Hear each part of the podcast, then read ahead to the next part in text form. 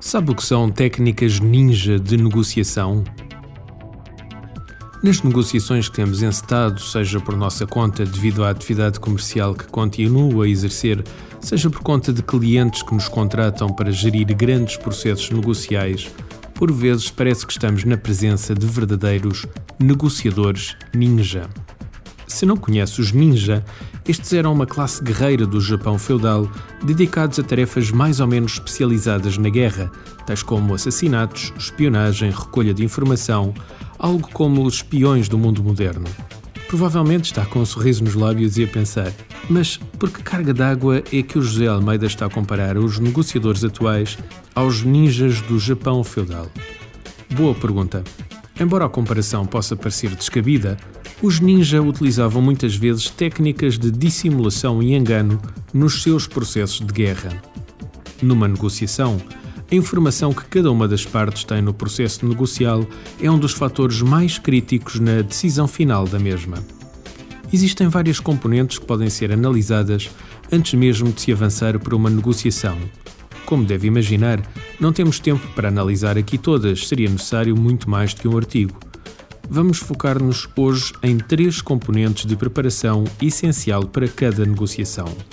Primeiro, o mapa negocial. Mas o que é isto de um mapa negocial? Trata-se de analisar todas as componentes que podem ser utilizadas para troca na negociação. Normalmente, o vendedor, quando encara uma negociação, foca-se apenas no fator preço-desconto chateiam a quem de direito na organização e vão para a mesa de negociações com uma percentagem até à qual podem manobrar.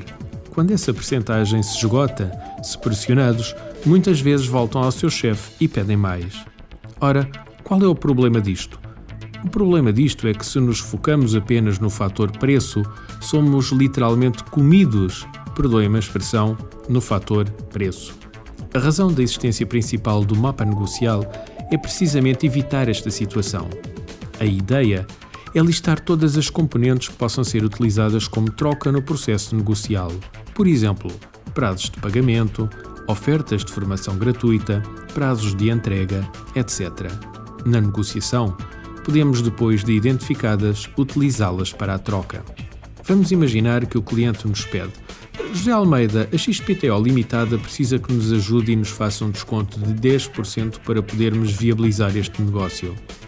Ao que poderemos responder: Senhor cliente, compreendemos a sua situação e temos todo o gosto em ajudá-lo. No entanto, 10% para nós é muito complicado. Se conseguíssemos realizar 5% e oferecer a formação gratuita dos seus técnicos, isso seria viável? Claro que nesta situação a formação dos técnicos apresenta, como deve imaginar, muito menos custos para nós do que 5% de desconto adicional. Segundo, limite superior e inferior da negociação. Outro dos fatores-chave do sucesso da negociação prende-se precisamente com a identificação destes limites. O limite superior é o valor até ao qual o comprador está disposto a ir para fechar o negócio. O limite inferior é o valor até ao qual o vendedor está disposto a ir para vender. Uma negociação ideal decorre habitualmente entre estes dois limites. Já falamos aqui de uma técnica que os compradores usam para testar este limite. Nos nossos workshops, ensinamos habitualmente algumas técnicas que permitem identificar estes limites sem que muitas vezes a outra parte se aperceba disso. Tendo os limites do nosso lado, é muito mais simples começar a puxar o valor da negociação a nosso favor. Terceiro, estilo de negociação. Por último, embora, como já tínhamos dito, não esgote tudo o que existiria para falar sobre esta temática, temos o estilo de negociação da outra parte. Uma das coisas para as quais chama a atenção das pessoas que participam no nosso workshop de vendas e também no de negociação avançada é que as pessoas não são todas iguais. Seja a comprar, seja a negociar, existem diferenças abismais entre cada uma delas.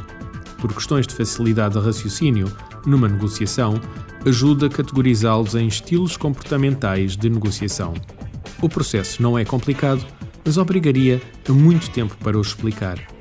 Imagine o que seria poder optimizar a negociação com base na forma como a outra pessoa gosta de negociar para facilitar ao máximo o processo.